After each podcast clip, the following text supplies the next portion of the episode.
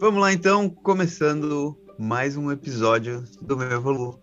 E hoje estou aqui com um cara muito especial que vai falar sobre um assunto extremamente relevante que eu tenho quase certeza que qualquer um que está ouvindo esse podcast vai ter de alguma forma interesse, porque esse assunto não é nada mais, nada menos do que o seu futuro, o meu, o nosso futuro, o futuro da humanidade e é um futuro próximo, um futuro que se tudo der certo, a gente vai estar aqui para ver e participar dele e por que não?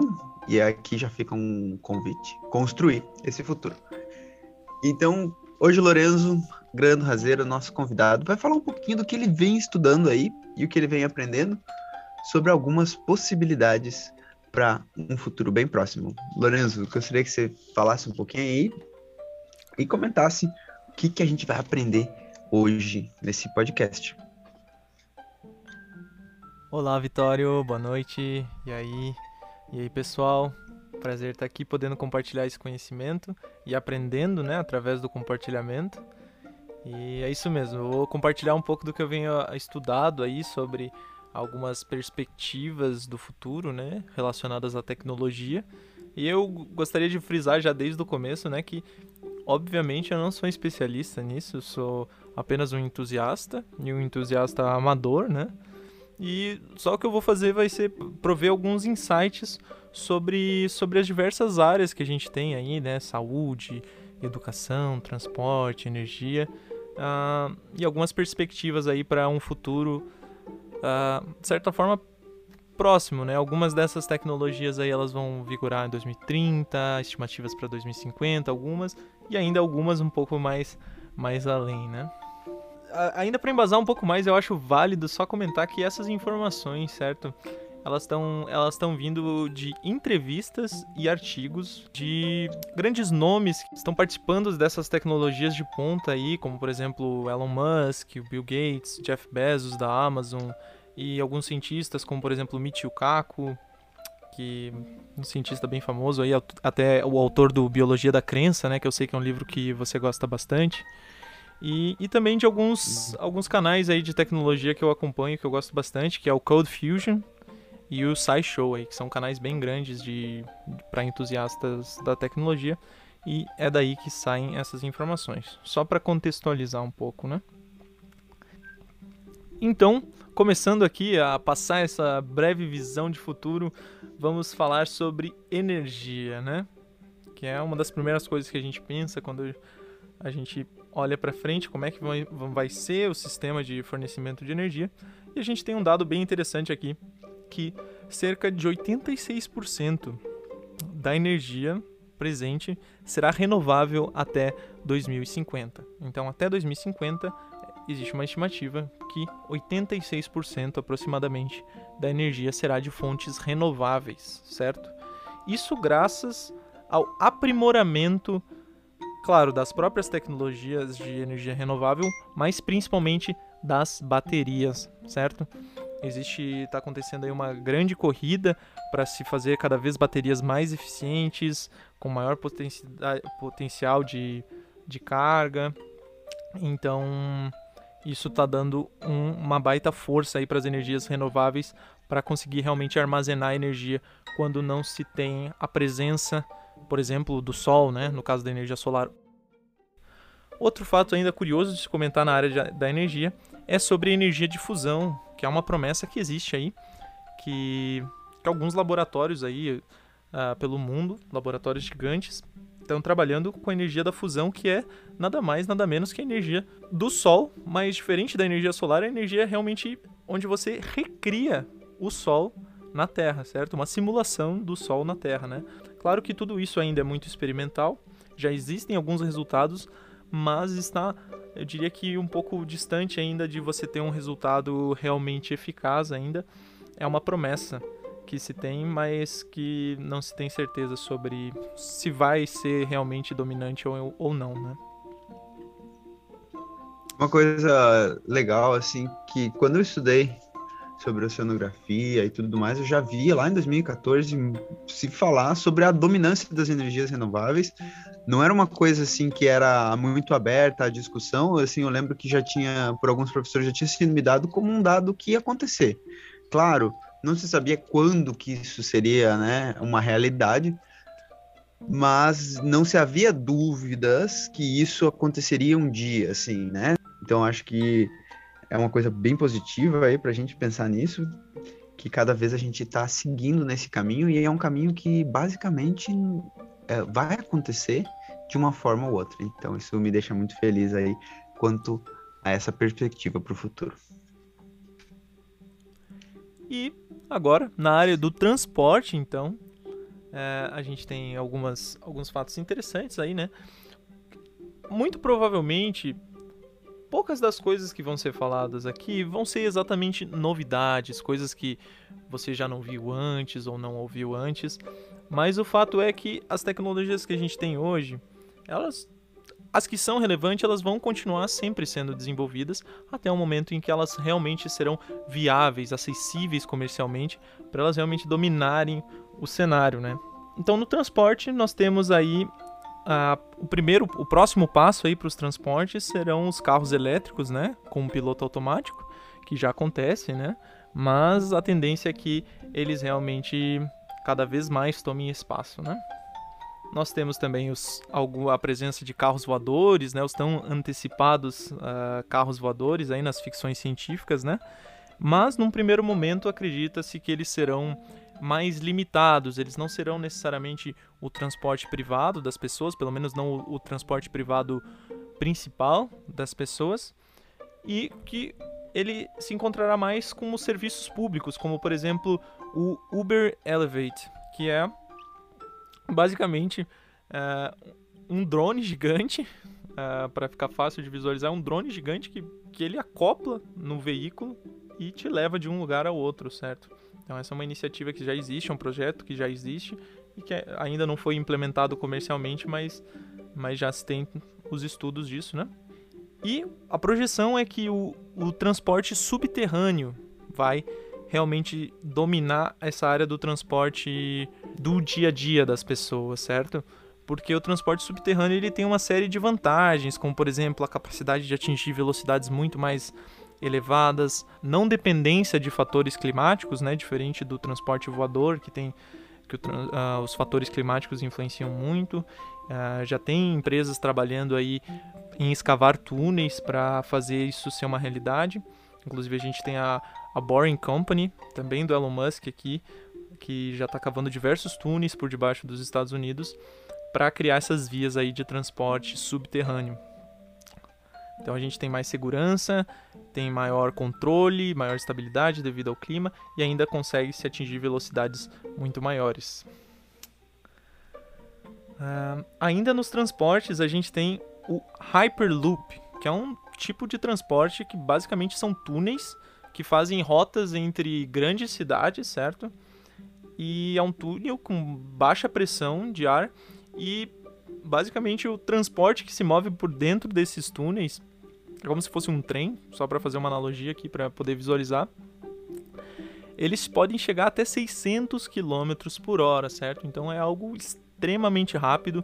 Já existem alguns protótipos disso acontecendo, inclusive já existe transportes com seres humanos que aconteceram nesses no, no Hyperloop, uh, mas ainda também não é acessível comercialmente, né, no uso diário ainda, né? Mas já é uma realidade. Uh, nós também temos aqui para seguir agora, uh, elevando um pouco o nível, uh, as estrelas. Nós temos o turismo espacial, né? Tanto feito pela, a princípio, né? Talvez, muito provavelmente outras empresas surgirão, né? Mas nós temos aí a SpaceX, também do Elon Musk, que vai oferecer esse serviço aí de turismo no espaço.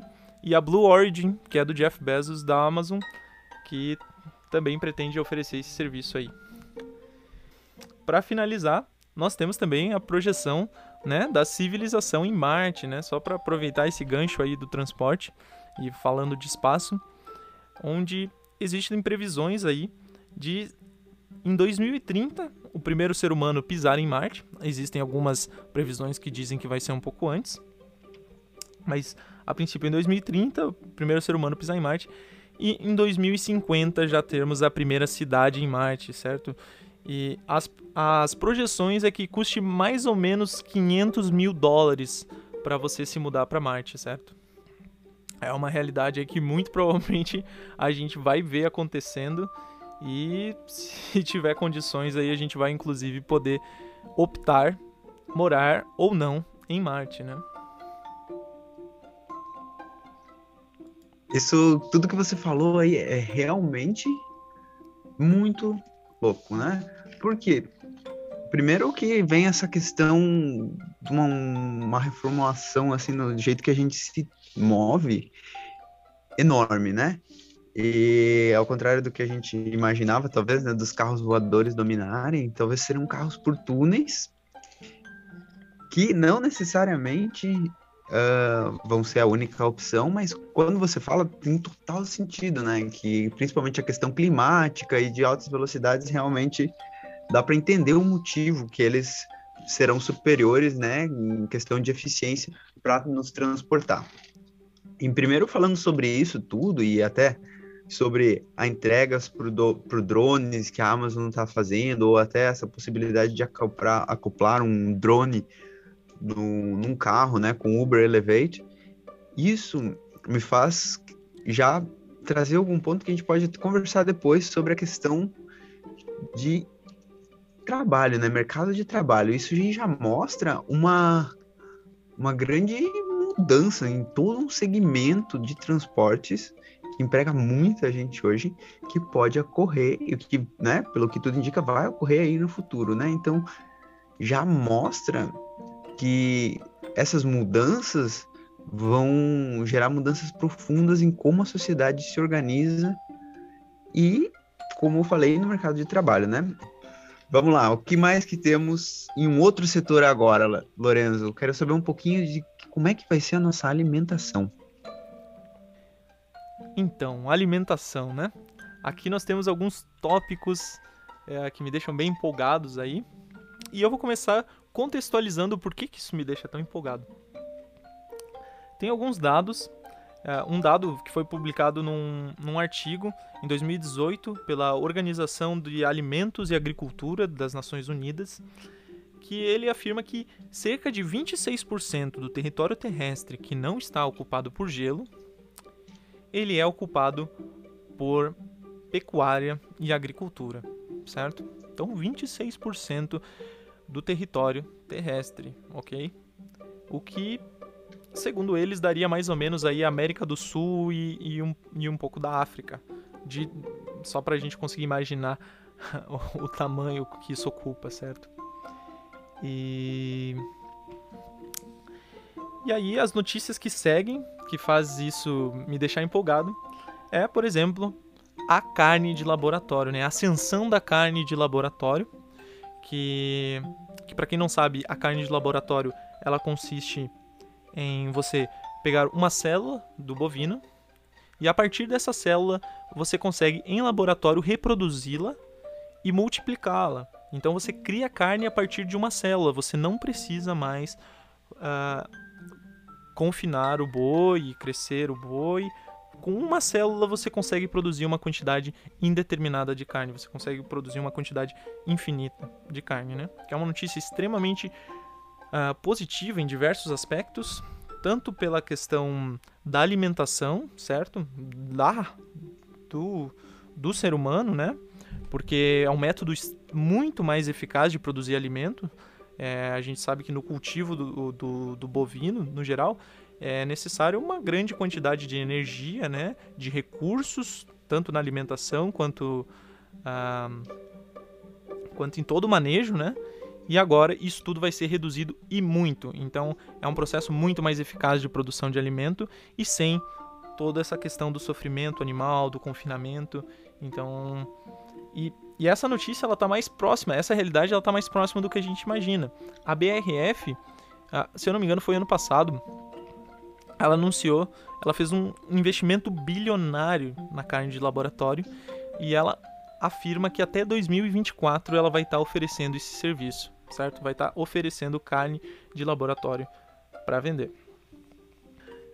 Pegando esse gancho aí, agora entrando um pouco na agricultura, nós temos a ascensão das fazendas verticais, certo? Porque uma grande porcentagem do nosso, do nosso território é também feito pela, pela agricultura, né?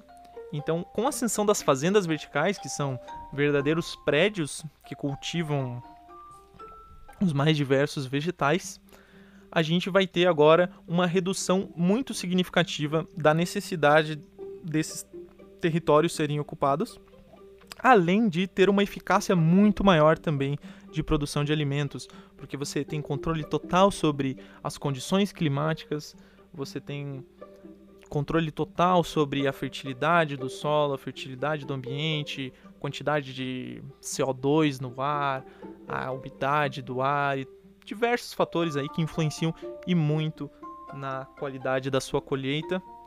E sem contar, né, que as plantas cada vez mais, né? Elas já são, as plantas que a gente consome hoje em dia, elas já são, mas cada vez mais modificadas geneticamente para serem mais nutritivas, mais eficazes, mais rápidas de crescer.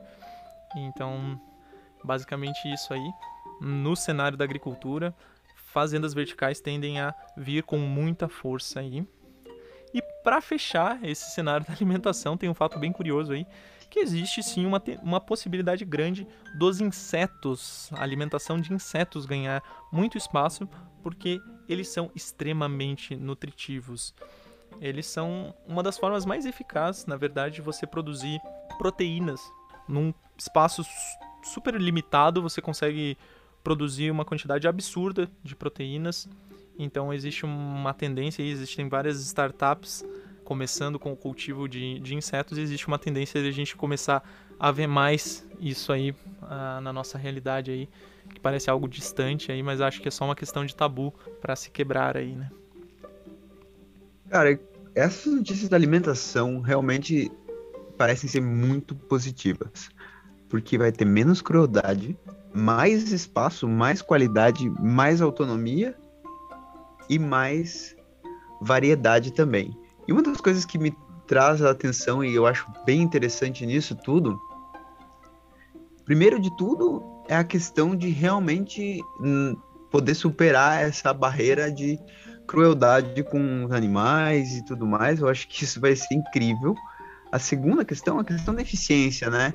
A gente conseguir realmente acabar com esse problema que parece que já deveria ter acabado há muito tempo, que é o problema da fome no mundo, né? Que é uma coisa que cada vez parece que está realmente chegando mais perto de se realizar, né? Mas dentro disso tudo, uma coisa que me choca é a questão do espaço que você comentou no começo, né? Realmente é uma área muito grande, é muito bom ter uma noção de quão grande realmente é. E a minha pergunta assim fica o que, que vai ser feito com essas áreas à medida que cada vez menos precisarmos dela, porque seremos mais eficientes tanto na questão da produção, mas como do uso do espaço, né, através da verticalização aí dessas possíveis hortas ou plantações, né, e através de um maior ganho de autonomia, porque acredito também que vai cada vez ficar mais fácil para as pessoas produzirem o seu próprio alimento dentro de casa, dentro de estufa, na sua varanda, no seu terreno, sabe? Então, eu realmente fico muito curioso para saber o que, que vai ser feito com esse novo espaço e quais consequências isso vai gerar na nossa vida, né? Além de ter mais espaço, né? Realmente, será que o espaço, por ser mais abundante, vai causar uma diminuição no valor das moradias e por talvez o transporte ser cada vez mais eficiente, termos cada vez mais espaços, hoje em dia não vai mais é, é ainda necessário, né, morar perto do seu trabalho, sempre facilita, mas quem sabe no futuro isso não seja um problema, porque a, o transporte vai ser tão eficiente e também vai ter mais espaço, mais oportunidade de morar em outros lugares, né? Então, realmente vejo uma mudança bem grande que vai muito além de apenas gerar mais comida.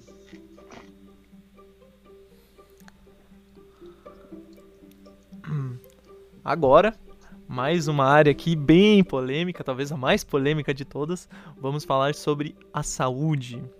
Nós temos aí algo que também já é uma realidade, mas cada vez mais, né? São os diagnósticos perfeitos feitos por por inteligências artificiais, né, por computadores, vamos simplificar assim, que através de, de aplicativos ou scans ou até de questionários, o próprio computador, a própria inteligência artificial consegue te receitar e te indicar soluções cada vez melhores, certo? Acredito que sempre existirá espaço para melhorias nessas tecnologias, mas cada vez está mais eficaz, nem que seja o diagnóstico da inteligência artificial seja, não, talvez você precise procurar realmente um médico físico, né?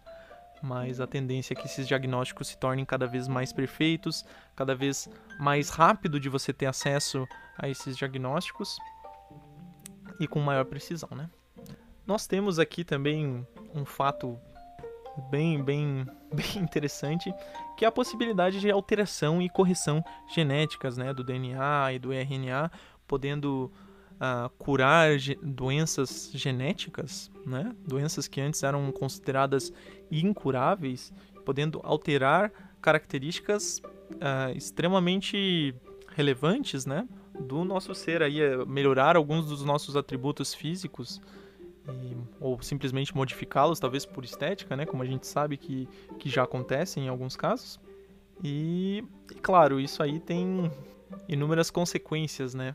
Que eu até gostaria que tu comentasse sobre isso um pouco, Vitório, que eu sei que tu tem alguns comentários interessantes nesse sentido aí da alteração do DNA e RNA. Bom, primeiro que essa questão dos diagnósticos é uma coisa que eu já vi há um tempinho atrás, assim, até vi um, um cara falando de um, uma startup que ele estava criando e dentro dessa startup a ideia principal era você poder saber se você tinha bebido muito ou não. Se você poderia dirigir após ter ingerido álcool, se, se os seus níveis de álcool no sangue ainda estavam aceitáveis ou não.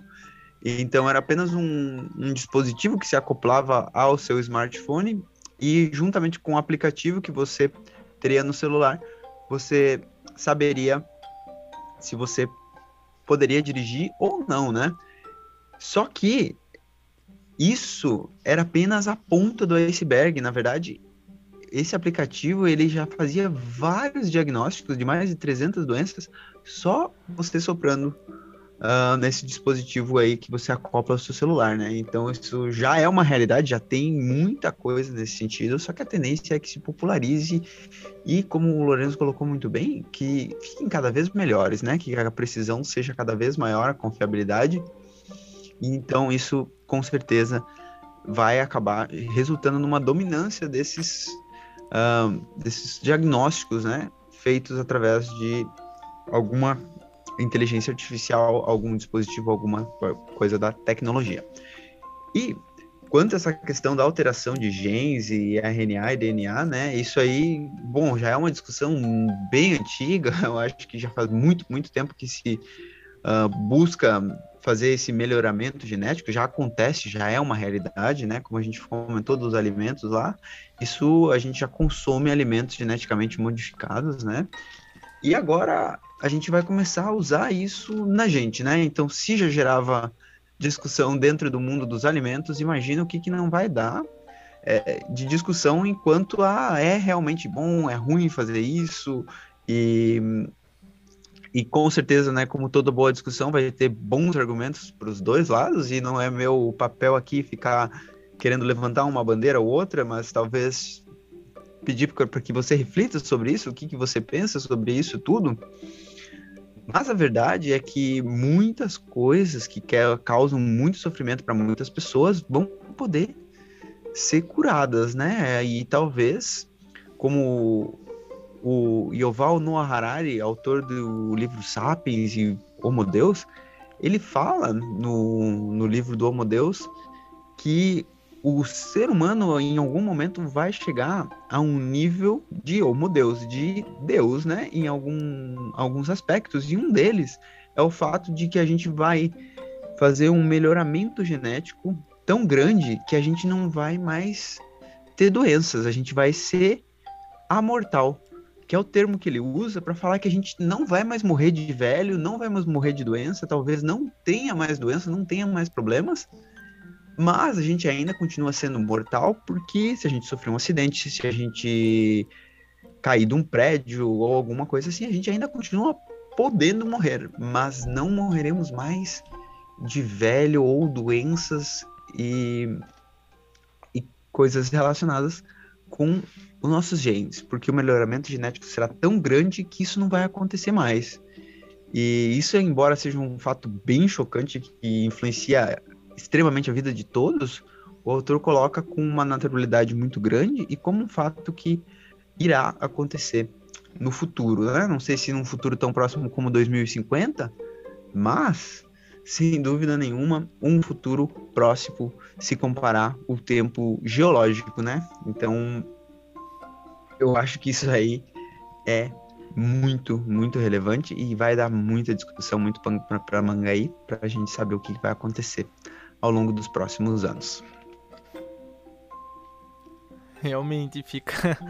Isso aí é sempre interessante pensar e fica o questionamento aí pro ouvinte, né? Se ele gostaria de ter essa possibilidade aí de amortalidade, né? Fica, fica no ar para refletir.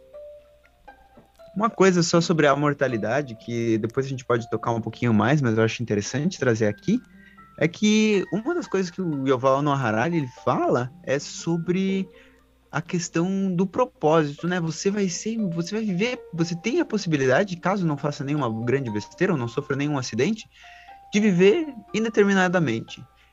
Mas aí vem uma questão, né? Pensa você nessa situação. O que que você vai fazer por toda a eternidade. Qual vai ser a sua ocupação para que dessa forma você possa realmente aproveitar o fato de que você vai ter muito tempo. Que, que você vai fazer com esse tempo?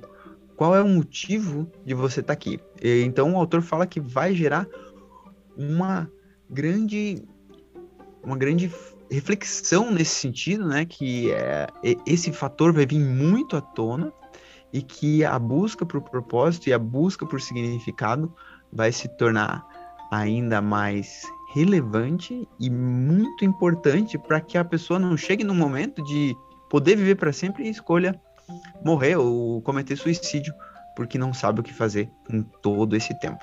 Eu achei isso uma reflexão bem legal e eu gostei muito de, de, de poder pensar sobre isso e acredito que você também pode se beneficiar de refletir sobre esse assunto. E, e vale comentar, né, ah, que obviamente esse é um processo gradual, né?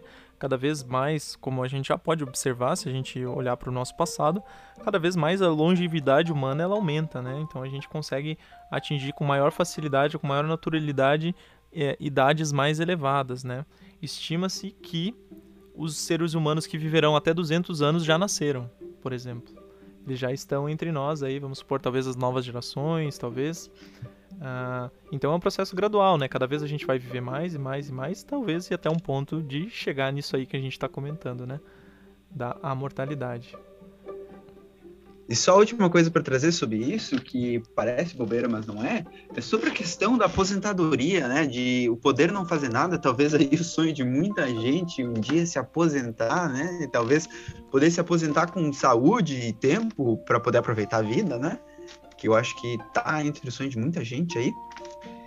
E ao mesmo tempo eu vejo que então cada vez as pessoas uh, se aposentam com mais vitalidade, digamos assim, né? Em, em termos de tempo, em termos de energia, em termos de saúde. E o que eu percebo é que as pessoas que eu conheço que estão nessa situação acabam, de alguma forma ou outra, voltando a trabalhar, voltando a querer ter uma ocupação, a ter uma, uma função. Claro que sem a pressão de, uma, de, de ter que sobreviver para fazer isso, né? Podendo realmente aí se dedicar a fazer o que gosta mais, a fazer uma coisa que lhe dá mais prazer ou que de certa forma traga mais benefícios, talvez para a saúde, talvez para a saúde mental, talvez para os relacionamentos, né? Mas uh, é, é uma coisa interessante pensar que na verdade, na verdade, ninguém quer ser desocupado, né? Talvez as pessoas não tenham a vontade de fazer algo por obrigação, mas a gente tem uma tendência e uma vontade muito grande de ter uma função dentro disso tudo, né? Dentro do universo, dentro do mundo, dentro da sociedade ou de uma família. Então acho que é uma outra coisa que vem à tona aí quando a gente fala de longevidade. Perfeito. Essa questão aí do, do propósito, sinto que ela vai surgir diversas vezes aí na nossa conversa ainda, porque diversas áreas aí desencadeiam esse tipo de pensamento, eu acho, né? Quanto mais a gente se aprofunda nesse, nesses assuntos. Inclusive, seguindo essa linha aí dos assuntos polêmicos ainda na saúde, tá? Gostaria de comentar um pouco sobre o famoso chip no cérebro, né? Tão antecipado também, tão uh, ficção científica aí que a gente já viu tanto, mas ele é uma realidade, né? Temos uma empresa aí chamada Neuralink, que é também mais uma das empresas do Elon Musk aí, que ela realmente está uh, ah, desenvolvendo o chip no cérebro. Eles já estão até bem avançados na pesquisa. Hoje em dia eles já fazem os testes em porcos e eles têm alguns resultados bem impressionantes, certo? é, onde esse chip no cérebro é, é, literalmente feito uma cirurgia, tudo através de máquinas, né? Não tem interferência de seres humanos nessa cirurgia, onde é feito um buraquinho no seu crânio, é inserido um chip que é do tamanho de uma moeda, é bem parecido com uma moeda, inclusive, cheio de microfios ali, nanofios, vamos dizer, que se conectam com o seu cérebro e eles conseguem receber informações das suas ondas cerebrais, receber e interpretar essas essas informações. Hoje em dia ele só consegue receber, mas o plano do Neuralink é que ele possa também uh, adicionar informações no seu sistema e a função primária do Neuralink, que se tem como objetivo, é a correção de problemas cerebrais e de espinha, certo? Problemas de saúde relacionados ao cérebro e à espinha. Essa é a aplicação primária. Acho que ao decorrer da nossa conversa aí, a gente vai falar um pouco mais sobre sobre o Neuralink, mas na área da saúde eu acho que fica por aí, né? Fica por aí. É, nós temos também a aqui aqui não é exatamente a área da saúde, mas tem a ver com, com toda essa questão da biologia, né? Nós temos um fato bem interessante que é, interess... que é legal de se pensar, é a criação de novas formas de vida, certo? Nós tivemos uma notícia aí, fazem poucos anos, da criação da, de uma das primeiras formas de vida, talvez a primeira forma de vida artificial uh, gerada por supercomputadores, certo? Usando células de um sapo da África lá, células uh, tanto da, do tecido, da, da pele do, do, desse sapo, quanto do coração dele. Esse supercomputador ele gerou centenas de milhares de, de possibilidades de junção dessas células até ele conseguir criar uma forma de vida. E o mais doido disso tudo são formas de vidas minúsculas, tá? O nome disso é Xenobots, certo? Se você tiver interesse em pesquisar mais sobre isso. O mais interessante é que é, essas possibilidades que o computador gera são para que esse ser, esse microorganismo, ele tenha comportamentos específicos, certo? Então ele, ele cria uma composição ali de dessas dessas células, vamos dizer resumidamente, que vai atribuir um certo comportamento para essa forma de vida. E, e o comportamento que eles fizeram nesses xenobots foi que eles se alimentassem de micropartículas de plástico para possivelmente uh, despoluir os oceanos, certo? A aplicação disso ainda é incerta, né? Ou se isso vai acontecer ou não, mas o fato é que esses seres já foram criados e estão em laboratório e eles realmente se alimentam de micropartículas de plástico. É uma loucura pensar nas possibilidades que isso tem, né? E nos impactos que isso pode gerar. É difícil de mensurar, mas mas está acontecendo. E pegando esse gatilho aí também, nós temos um outro fato que é interessante de pensar, é a possibilidade, que é uma discussão bem ativa nas, nas comunidades científicas, é a possibilidade de termos realmente animais extintos de volta para a vida, certo? Eles já recriaram, por exemplo, o genoma do mamute, que foi uma notícia que ficou bem famosa aí. Não quer dizer que eles trouxeram o mamute de volta para a vida, mas eles recriaram o genoma. Eles estão próximos de que isso aconteça, né? Se vai acontecer ou não é, é outra questão, mas existe com certeza a possibilidade disso acontecer, certo? E, e, eu acho que é, que é válido comentar, ressaltar, né, que, que tudo isso, mesmo mesmo nos meios científicos, são possibilidades, né? Possibilidades reais de que aconteça, mas não são fatos. Uh, às vezes se encontram barreiras que, talvez sejam difíceis de cruzar, né? Mas cabe a nós, eu acho, só a reflexão para conseguir conceber o que, que seria, o que será esse cenário, né? E estar tá preparado para isso, né? Então tem muita coisa interessante e intrigante para saber sobre esse nosso futuro. São muitas possibilidades, umas possibilidades que a gente consegue imaginar, outras que nem tanto. Mas esse foi o nosso primeiro bate-bola. Espero que você tenha aprendido, espero que você tenha gostado, que a gente tenha realmente conseguido fazer você refletir um pouquinho sobre isso tudo. E como você sabe muito bem, aqui a gente está sempre testando alguma coisa nova, testando novos formatos, testando a maneira de falar, o como fazer. E a gente quer muito saber do seu feedback, o que, que você gostou, o que, que você não gostou em termos dos assuntos. A gente quer que você nos fale se o formato foi bacana. E também que você participe das nossas discussões, que nesse primeiro momento vão acontecer principalmente no Instagram. E responda perguntas, responda os questionamentos e interaja com a gente para falar um pouquinho disso tudo e para participar ativamente desse processo que a gente está construindo aqui. Quero agradecer então a participação do Lorenzo e dizer também que o assunto não para por aqui.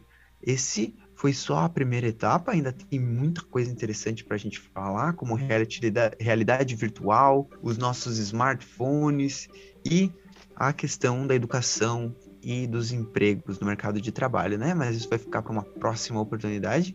E agora agradeço, Lorenzo, e fico aguardando aí para a nossa próxima conversa. É isso aí, muito obrigado. Até a próxima, então, que tem muito mais aí, muito mais discussão, muito mais conclusões sobre todas essas percepções que a gente está passando aqui. Valeu, pessoal, e até o próximo episódio do Mevolu.